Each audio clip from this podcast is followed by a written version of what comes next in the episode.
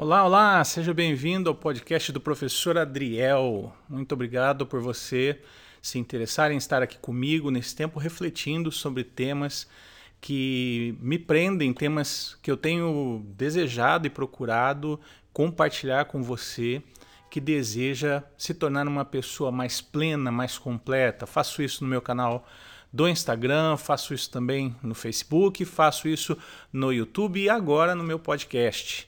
Muito bem, nosso primeiro episódio é para falar sobre autoconhecimento e espiritualidade. É isso aí, vamos lá. O que você sabe sobre esses dois campos do conhecimento humano, da vida humana? E por que é que eles se conectam assim? Por que você, Adriel, resolveu conectar essas duas áreas, autoconhecimento e espiritualidade? É isso que eu quero desenvolver com você hoje e começar explicando um pouquinho dos conceitos, né? O que é que a gente entende por autoconhecimento? E inclusive já aproveito para dizer que vejo bastante gente criticando e criticando de forma muito aberta, de forma muito é, pouco precisa mesmo a busca por autoconhecimento. Alguns acreditam que isso entra em conflito com a sua fé, outros acreditam que isso é uma bobagem, outros acreditam que isso é meio de ganhar dinheiro e tanta coisa que se fala mas na minha experiência, o que eu tenho visto é que as pessoas que dão esse mergulho para dentro de si, que resolvem mesmo se apoderar de uma compreensão mais clara sobre si mesmos, experimentam uma curva de aprendizado e uma curva de saúde muito interessante e muito importante.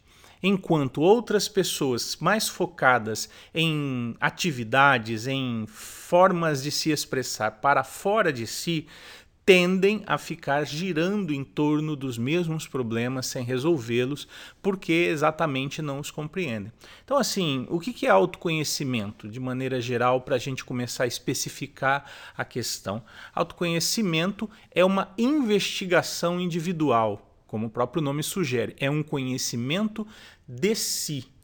É um ato de se voltar para dentro de você mesmo. Ora, Adriel, mas isso não é natural, automático? Bom, de certa forma, a gente pode dizer que até há uma naturalidade em você buscar autoconhecimento. Todo mundo, de certa forma, tenta se entender. Porém, a maior parte das vezes, isso não é feito de forma clara e também há um auto-engano nessa percepção de si. Ou seja, a gente acha que está se entendendo quando na verdade nós estamos olhando apenas para certas máscaras que nós usamos, nós estamos olhando para nós mesmos a partir dos nossos próprios traumas, traumas que a gente não sabe que é trauma, diga-se de passagem. E, na, e, e, muitas vezes também a nossa forma de nos compreender ela se conecta a, a, uma, a uma autoimagem distorcida porque nós nos espelhamos em outras pessoas, nós vivemos nos comparando com outras pessoas. Vou te dar um exemplo. Eu quero ser uma pessoa de sucesso. Então, o que é sucesso? Bom, sucesso é o que o fulano adquiriu. O fulano é rico. O fulano tem um carro importado. Então, se eu tiver um carro importado, eu me igualo àquela imagem que eu vejo do fulano, que para mim é uma pessoa feliz, realizada, e aí eu também me torno isso. Obviamente, quando a gente faz esse movimento, a gente vai, faz sem se dar conta de que o fez, né? Ah, não, eu quero me colar com a imagem do fulano. Não é assim que acontece. E aí vem o problema do autoconhecimento, porque eu faço determinados movimentos sem perceber que eu faço. Eu não faço de propósito, eu não sou essa pessoa que fico é, querendo me comparar com as outras pessoas porque eu acredito que isso é o melhor para a minha vida. É não percebido. E aí que vem a questão da investigação. Você entender os mecanismos pelos quais você funciona e que muitas vezes você não percebia que se movimentava, que construía sua realidade, que construía seus projetos, seus sonhos a partir daquela percepção comparada com o outro. Mas não é só isso. Como eu já citei os traumas, muitas vezes você é uma pessoa que foi tão marcada em determinado momento da sua vida por, por experiências que te fizeram mal, é, e hoje você vive o reflexo dessas experiências e você acha que isso é natural, essa é a sua forma de ser. Dá um exemplo mais específico, Adriel, eu dou. Escola. Escola, eu vou fazer um podcast só para falar, talvez faça até mais de um, só para falar sobre questões que envolvem o nosso período na escola. O que você está chamando de escola? Principalmente escola primária, ensino fundamental, vamos colocar, que vai aí dos 6, 7 anos, é, hoje um pouco menos talvez, até aí 14, 15, 16 anos na puberdade, quando a gente sai para o mundo, a gente começa a se descolar dos pais e começa a se tornar algo mais específico. Eu, eu vou empreender minha vida. Então, esses 10 anos aí, mais ou menos, que você passa dentro do ambiente escolar, não raras vezes é um momento, é um período da vida absolutamente traumático. E muitas pessoas não percebem que elas vão passar o resto da sua vida ecoando os traumas que ela absorveu nesse período por bullying, por, pela associação da situação do lar com a situação que ela vive na escola, porque quando ela se desloca do lar para a escola, ela sai de um meio social básico, que é o lar, onde ela foi incubada, vamos dizer assim, para a vida, e ela começa a espelhar então e se espelhar num outro mundo, com pessoas que vêm de outras realidades socioeconômicas, com pessoas que têm outras formas de inteligência, de percepção de conteúdos que são dados na sala de aula, e ali ela começa a se espelhar no sentido de, ah, eu sou melhor que o outro, eu sou inferior ao outro. Meu, vocês não têm ideia, ou talvez já comecem aí fazer as conexões aí na sua mente de como isso imprime no ser humano certas preconcepções sobre vida, sobre amizade, sobre ser amado, sobre amar, sobre quem ele é no mundo e vai distorcer muito da sua percepção de si. Por que, que você diz distorcer? Porque você passa a olhar com dor, você passa a olhar com tristeza, com com piedade de si, você passa a olhar com angústia. E todas essas forças emocionais e cognitivas vão imprimir na pessoa uma distorção da sua autoimagem que vai se potencializar em muitas áreas. Vai para o casamento, para a vida afetiva de forma geral, vai para a sua perspectiva profissional e para muitos aspectos da vida. Se então eu não eu não paro e não começo a entender como essas forças elas se formam dentro de mim e elas hoje comandam o meu agir, eu não consigo alterá-las. Eu não consigo mudar o rumo das minhas ações. É por isso então que o autoconhecimento ele é para nós uma ferramenta valiosa para nós construirmos o nosso presente e para nós construirmos o nosso futuro. Então, se o autoconhecimento é uma investigação individual, pessoal, de si mesmo, é um sair das comparações, é um sair do vitimismo de dizer, ah, eu sou assim porque meu pai me bateu demais, por exemplo. E tirar das costas do seu pai, nesse caso, a responsabilidade de quem você é e dizer por que é que a partir da experiência de uma educação agressiva eu me tornei desse jeito. E eu me voltar para dentro de mim. É só assim que eu vou poder me transformar, que eu vou poder corrigir determinadas ações, modos de pensar e reações diante do mundo que estão muitas vezes me prejudicando, tá bem? Então ela é uma investigação individual, pessoal, de características marcantes que você carrega. Você começa a identificar os seus modos de ser no mundo, os seus modos de pensar o mundo, suas características marcantes, sua, ah, eu sou tímido, né? Então, tá, o que, que isso quer dizer? Timidez em si não é um problema. Você pode ser tímido e ser uma pessoa muito bem sucedida e realizada. Eu sou tímido. E eu estou aqui gravando é, em vídeo, em áudio, um podcast para você. Então a minha timidez, embora ela, ela, ela seja marcante da minha personalidade e do meu comportamento, ela está sob controle e ela não me inibe, ela não me, me impede de me realizar. Então, assim, ah, eu sou tímido. Beleza, mas o que, que isso quer dizer sobre você? Você não vai em festas? Você recusa convites para dar palestras porque você é tímido, porque você tem medo de falar em público. Então, assim, só com o autoconhecimento é que você vai ter noção clara de como essa característica marcante ou esse conjunto de características que você tem, elas atuam em você para o bem ou para o mal, tá bem? Ah, mais do que características marcantes, é uma investigação sobre os seus gostos. Por que, que você gosta e por que você não gosta de determinadas coisas? Por que você prefere A a B? Por que você é, não se reúne de tal maneira com muita gente, mas gosta de reuniões pequenas com pouca gente. Aí eu não gosto de festa de casamento, eu gosto de fazer um jantar na minha casa só para três, quatro pessoas. É isso que eu gosto. Tá, por quê? Ah, mas isso importa? Importa. Porque se em determinado momento da sua vida estar no meio de muita gente for uma necessidade marcante para você progredir, por que você não iria? Então vamos supor que você é um profissional excepcional na sua área e o seu seu superior chega e fala: ah, Adriel, agora você vai começar a dar palestras sobre a sua área para todo a, toda a equipe da nossa empresa. Aí você se imagina na frente do, do, do povo e você trava. E aí você não dá o passo, um passo que inclusive né, nesse exemplo que eu estou criando aqui, poderia te abrir portas excepcionais para outras áreas, para te tirar dessa empresa, inclusive, e viver de uma outra forma de renda que poderia potencializar seus ganhos, mas você não vai porque a sua cabeça diz para você: ah, isso você não gosta, você não nasceu para isso, você não vai conseguir, você não vai se dar bem. E você aborta então um caminho da vida, uma possibilidade de projeto, porque você acredita que aquilo não é para você. Você não consegue superar esse limite, entendeu? Então, entender seus gostos é importante. Segundo, entender suas inclinações. O que você chama de inclinações?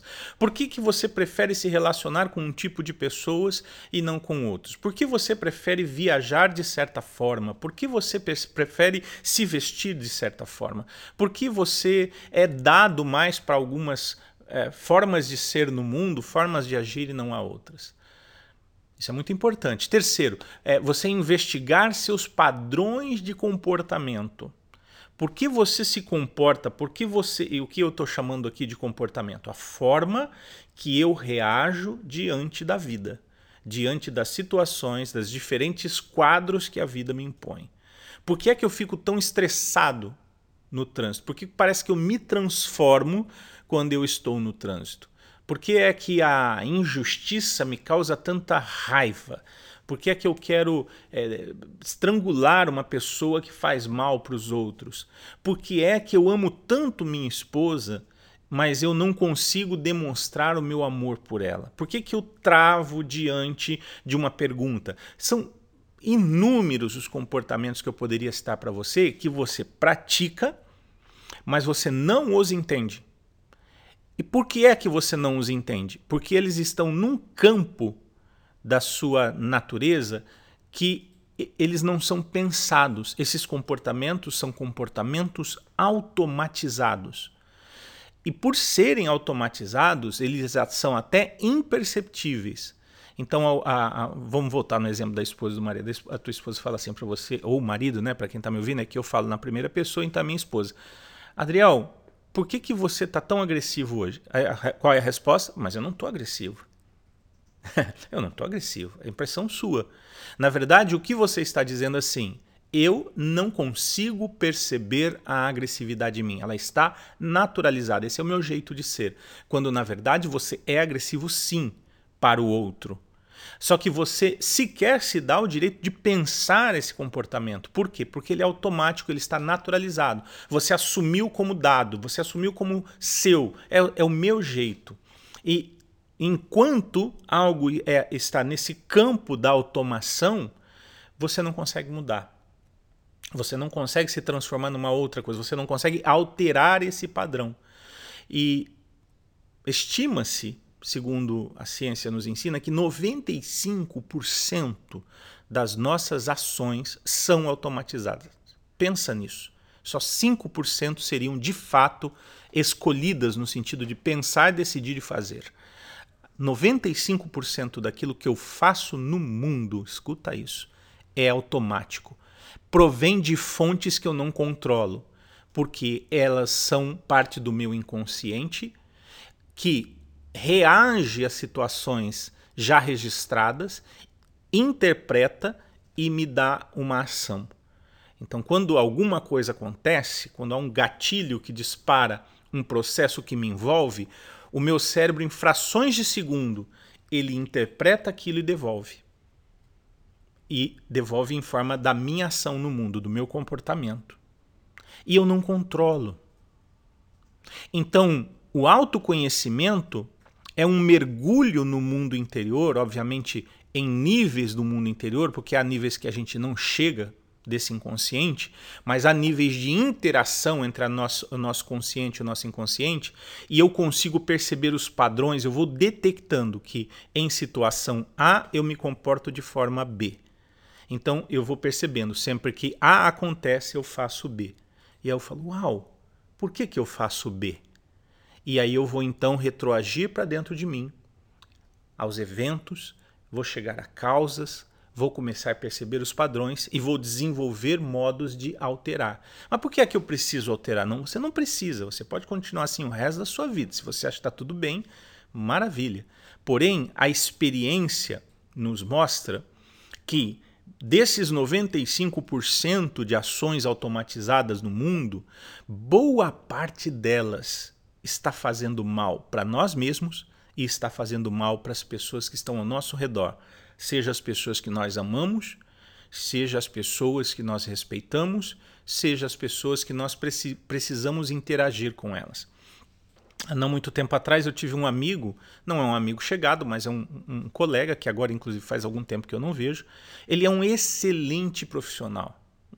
Ele é um, é, é, ele é um executivo, na verdade. Ele é um profissional de alto escalão treinado fora do país, com, fala pelo menos dois idiomas além do português, e já teve colocações em empresas muito expressivas no Brasil, multinacionais. Porém, ele vai caminhando com essa empresa em, em ciclos aí de dois, três anos, chega num ponto, porque ele já entra lá em cima, né? E chega num ponto que ele é mandado embora. E ele não é mandado embora por falta de competência.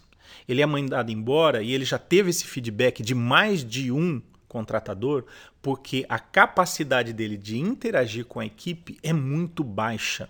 Então ele magoa pessoas, ele é muito duro, ele tem dificuldade de interlocução e ele não consegue sair desse lugar. Qual é o problema desse homem, na minha perspectiva? Falta de autoconhecimento. Falta de compreensão dos mecanismos automatizados de interação social, de interação interpessoal, de comunicação interpessoal que modelam a forma dele de ser. E enquanto ele não se voltar para dentro de si, ele não vai conseguir mudar. E por fim, para não deixar esse, essa explicação muito longa, é, é uma, um, um, processo de investigação das emoções e dos sentimentos que nós vivenciamos diariamente. Por que é que é importante dar nome às emoções e aos sentimentos que eu mais experimento? Porque eles estão profundamente conectados a essas experiências automatizadas que eu expliquei para você. Ou seja, tudo que eu experimento na vida passa pela emocionalidade. E é essa emocionalidade que vai determinar a tag, não é? A, a, a, a, marca que a minha mente é, vai deixar em cada experiência. Ok? Então, o cérebro sempre vai taguear ele vai marcar cada experiência, cada memória, cada ideia sobre as coisas como positivas e negativas. Por exemplo, nós estamos aqui agora e eu estou ouvindo um bando de pardais aqui, eu não sei se aparece no áudio, eles estão cantando aqui perto da minha casa, aqui talvez na, na beirada do telhado aqui da minha casa. E o canto de passarinho para mim, ele é muito positivo, ele me conecta com coisas que me fazem muito bem, como natureza, beira de rio, aventura, coisas que eu sinto falta, inclusive gostaria de fazer mais. Então, cada vez que eu ouço os passarinhos, uma emoção é produzida dentro de mim. Essa emoção me reconecta com processos muito positivos da minha memória, é, experiências vi vividas com meu irmão, com meu pai, com meus amigos, com alguns dos meus amigos nessas aventuras onde eu fui muito feliz, eu estava pleno, eu estava muito bem. Então, quando eu ouço isso, uma emoção me reconecta. Então, toda a experiência da vida, ela é conectada por emoções e por sentimentos. É, então, se você revive, um, se você vive uma experiência com alguém aqui, a tua mente vai te conectar com determinadas emoções positivas ou negativas. Positiva ou negativa aqui no sentido do que produz para você, não que a emoção seja positiva ou negativa. E aí você tem então uma reação automática a essas, a essas situações. Então voltamos ao mesmo ponto que eu, tava, que eu estava falando agora há pouco. Se você não entende aquilo que move você, se você não entende como essas emoções têm o poder de te tirar de um lugar e te levar para outro, você não vai conseguir alterar os padrões do seu comportamento, da sua forma de ser. E se esses comportamentos e padrões não colaboram para você ser uma pessoa mais plena, estão cerceando você de ir adiante em projetos de vida que você tem, em, em, em, em desejos de conquista, em sonhos que você pretende realizar, você vai ficar limitado, limitada. Então, falar sobre autoconhecimento para mim é falar de uma ferramenta poderosíssima para nós podermos nos tornar pessoas mais plenas para nós nos podemos nos tornar aquilo que nós devemos ser no mundo.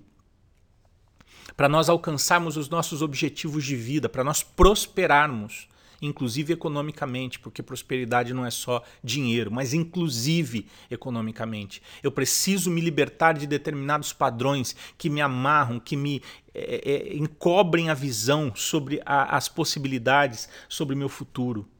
Falar sobre autoconhecimento é uma ferramenta muito poderosa que eu acredito que eu posso usá-la ao meu favor e não só para mim, mas também para o bem das pessoas que estão ao meu redor, que convivem comigo ok?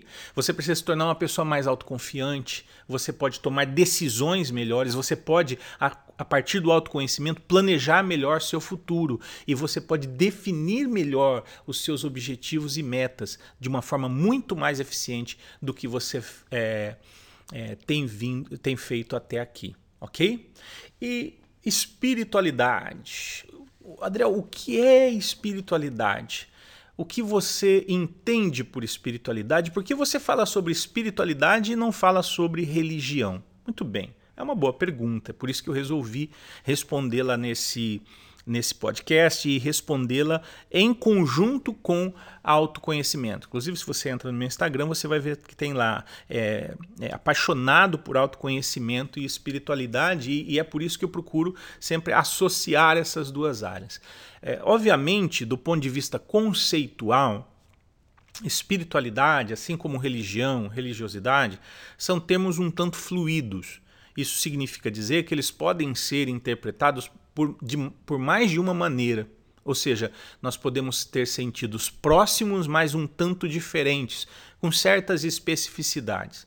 Então, do ponto de vista que eu assumo, a espiritualidade é, ela pode ser definida como a busca do ser humano por um significado para a vida é, que venha por meio de conexões intangíveis, transcendentes. O que isso significa dizer? Transcendente aquilo que está fora da nossa esfera de possibilidades do mundo, aquilo que está fora do nosso mundo. E, e essa ideia de transcendente, então, ela pode apontar ou não para Deus, para deuses, ou seja, para uma questão religiosa. Então, espiritualidade, ela pode ser uma busca de conexão com o divino, mas ela pode também ser uma busca de conexão com o universo tá? algo maior do que nós, algo intangível, que nós não é, metrificamos. Essa ideia de que existe uma força muito maior do que nós, que rege todas as coisas, que conecta todas as coisas. Né?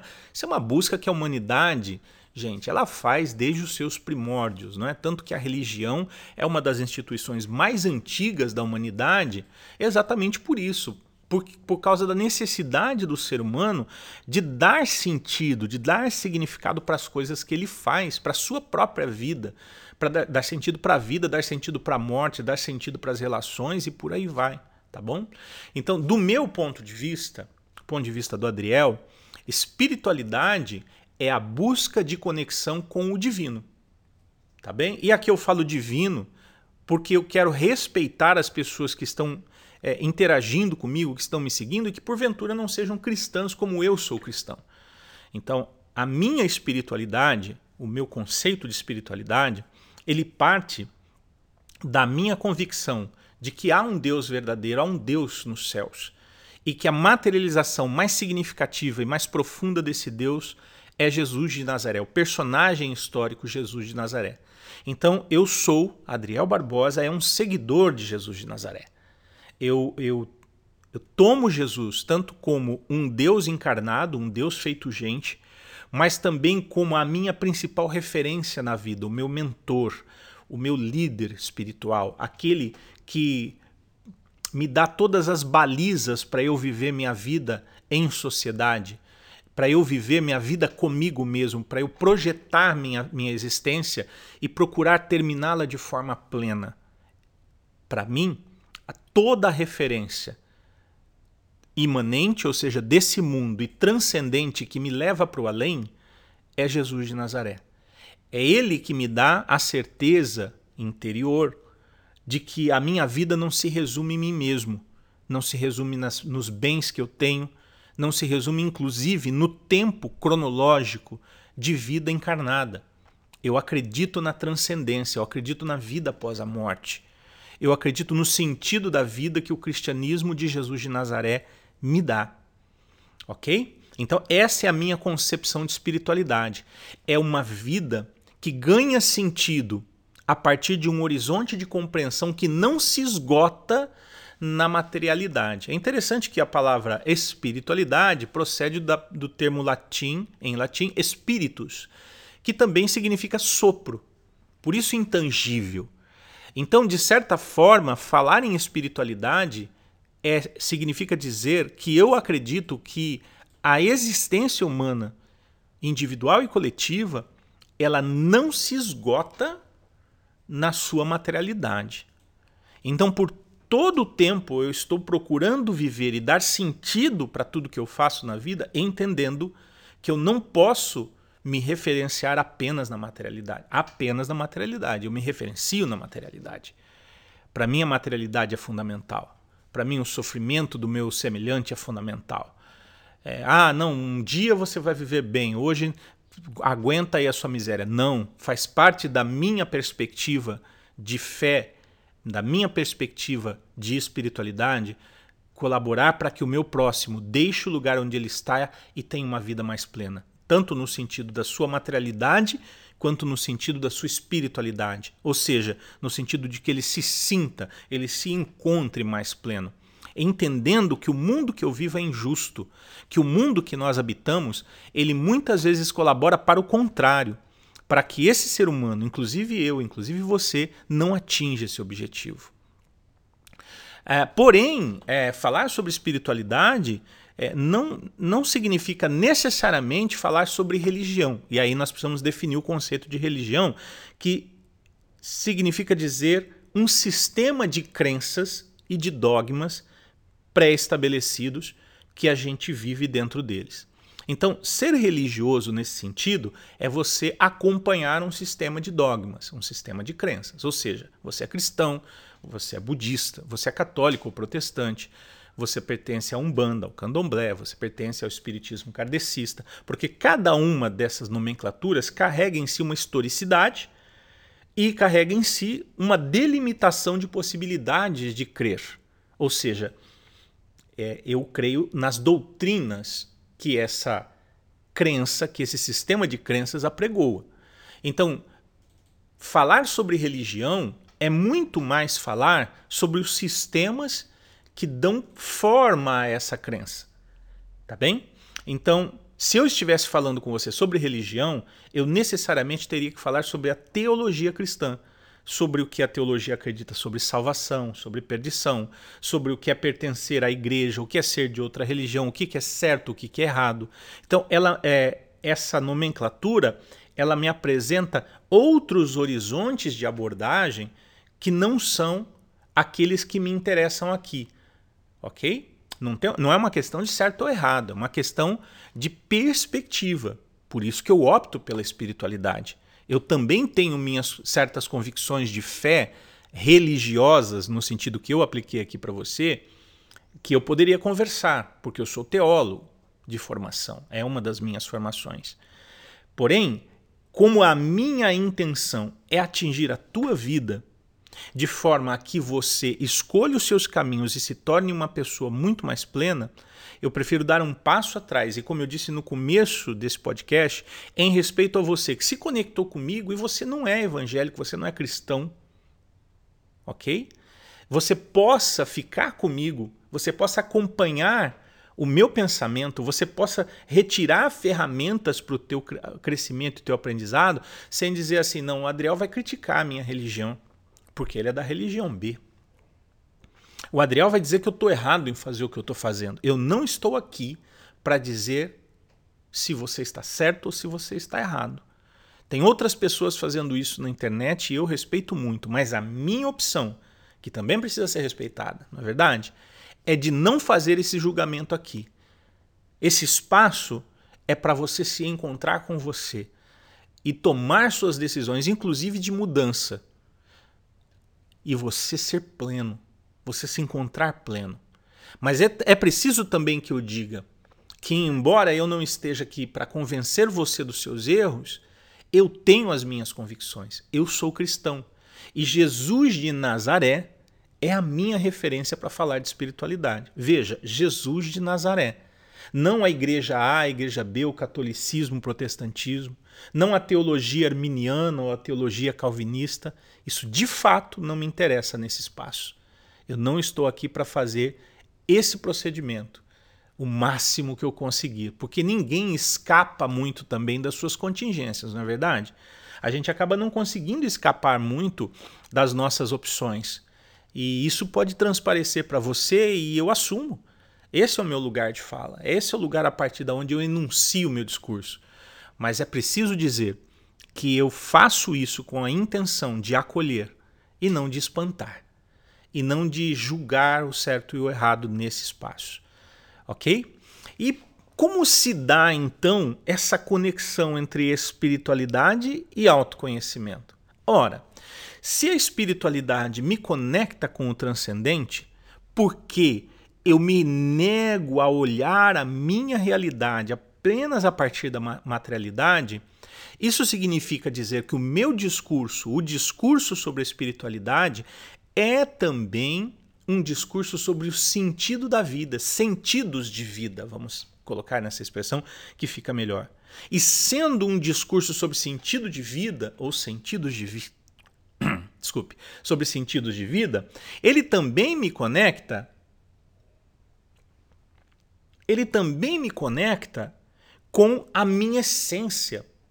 Ou seja, eu não tenho como buscar sentido de vida fora de mim. Eu vou buscar esse sentido de vida na minha interioridade, naquilo que realmente lá na minha essência tem valor para mim. Porque a nossa essência, ela também se nega a se limitar à materialidade. Percebe só que se você começar a pautar sua vida apenas pelo propósito de ficar rico, em algum momento e eu já vi isso muitas vezes, tá? Muitas vezes. Você vai se perder de outros elementos que são fundamentais para a sua vida. Por exemplo, um homem que se obstina pela riqueza, riqueza econômica, material, e ele passa a fazer disso o propósito fundamental, a finalidade da sua vida, ele perde seu casamento, ele perde muitas vezes seus filhos. Inclusive, isso eu estou falando aqui, estou lembrando de filmes, né? Isso aparece direto né, nos filmes. Por quê? Porque a busca pela riqueza é um problema? Não, porque ele colocou esse elemento aqui no lugar errado. Ele transformou no fim último da sua vida. Eu vou viver para buscar dinheiro. E aí ele se desconecta das relações, ele se desconecta do amor pelas pessoas importantes e ele as perde. E aí ele fica só com esse e isso não satisfaz. Por quê? Porque ele se definiu por um produto da materialidade. Já a relação que eu tenho com a minha esposa, ele não se limita pela materialidade, ele não se limita, por exemplo, ao erótico. É, é também a parceria, é também o sentido que a gente dá para a fidelidade. É o sentido que a gente dá para a criação dos nossos filhos. E isso tem a ver com coisas intangíveis, com algo muito maior do que o simplesmente viver por comida na mesa e etc. Isso tem a ver com o que eu quero deixar para o mundo, porque a hora que eu for embora, o que eu tenho não vai se espelhar no dinheiro que eu deixei na conta. Vai se espelhar naquilo que de mim ficou nas pessoas. Eu quero que você imagine que daqui. Se você morresse hoje, daqui 60 anos, o que ia restar de você não é nem o seu túmulo, porque ninguém vai no cemitério para ficar vendo túmulo de terceira geração de antepassados. Você. O que vai restar de você vai estar naquilo que as pessoas vão falar de você. Ah, o meu avô. Meu avô foi um homem assim. Ou seja, a marca que você deixou no mundo, ela vai se dissipando. Sabe, se você fez bem um trabalho, ninguém vai se lembrar do seu trabalho daqui 50, 100 anos.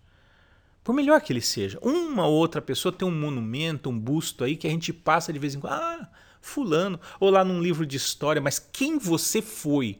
Então vamos supor, Dom Pedro I. Ah, o cara da independência. O, o cara do grito do Ipiranga. O máximo que você... Mas quem foi o homem Dom Pedro I? Sabe quem sabia quem ele foi? Os filhos, os netos. Esses sabiam. Esses continuaram a, ten, a, a carregar uma marca dele, positiva ou negativa. Então, de fato, a gente está fadado a desaparecer do mundo. Nós viramos um pontinho na história. Então, o melhor que nós fazemos da nossa vida é marcar outras pessoas. É deixar um legado que impulsione a vida das pessoas que nós amamos, desde as mais próximas até as mais distantes. É por isso que eu estou aqui, por exemplo, para deixar uma marquinha na tua vida. Porque esse é o, é o que de melhor eu posso fazer quando eu dou sentido para minha vida, entendendo que comer, beber, vestir, viajar, ter carro não basta. Eu preciso fazer alguma coisa para que outras pessoas também vivam melhor. Eu vou expandindo a minha existência de maneira que eu me enxergue no mundo de uma outra forma. Mas ao mesmo tempo eu tenho a consciência de que eu vou passar, eu vou embora. E aqueles que continuarem esse legado aqui vão para um outro caminho. Então, quando eu me reconecto com a minha espiritualidade, do jeito que eu estava falando agora, eu também me reconecto com o meu sentido, o sentido que eu dou para a minha vida. E para eu entender o sentido de vida, eu preciso de autoconhecimento. Porque se eu estiver vivendo 95% do meu tempo por mecanismos automatizados de traumas, de complexos, de falsos valores, de medos, de traições, de dores, eu não estou realizando minha existência. Eu estou vivendo como uma máquina, sem a menor noção do caminho que eu estou seguindo e para onde que eu estou indo, sem a menor noção do, de que sentido minha vida pode fazer no mundo. Eu não tenho propósito, eu, eu não tenho nenhum objetivo para construir a não ser um dia após o outro, aquilo que essa, esse sistema mundo me impõe de consumir mais, de ter mais, de ficar triste pelas coisas que eu não tenho, porque eu não tenho uma casa própria, porque eu não tenho um carro importado, porque eu não tenho aquela coisa. Eu me perco aí. Então, quando o Adriel propõe para você conectar espiritualidade e autoconhecimento, ele está chamando você para dar um mergulho na vida. Essa vida que passa tão rápido, essa vida que esvai tão rápido e que infelizmente tão rapidamente passa e tão ignorantemente a gente a vive de forma não imaginada, não proposital, não não focada. A gente vive automatizado, a gente vive robotizado, a gente vive traumatizado. O meu grande objetivo é te ajudar a sair desse lugar e, e ganhar propósito, e ganhar visualização da tua existência, e ganhar uma energia de vida que te levante te ajude a se conectar com aquilo que realmente vai te dar prazer nessa vida, vai produzir alegria dentro de você e vai te levar adiante. E é isso que eu convido você a fazer comigo. Tanto nesse canal do podcast como lá no Instagram, vamos pensar nossa vida e vamos construir existência.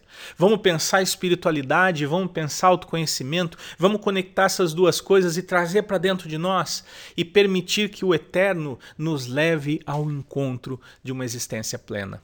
Esse é o meu podcast, professor Adriel. Convido você a estar comigo toda semana para nós juntos refletirmos sobre questões da nossa existência que vão nos ajudar a nos tornarmos pessoas mais felizes, bem-sucedidas e mais plenas. Forte abraço e até o nosso próximo episódio.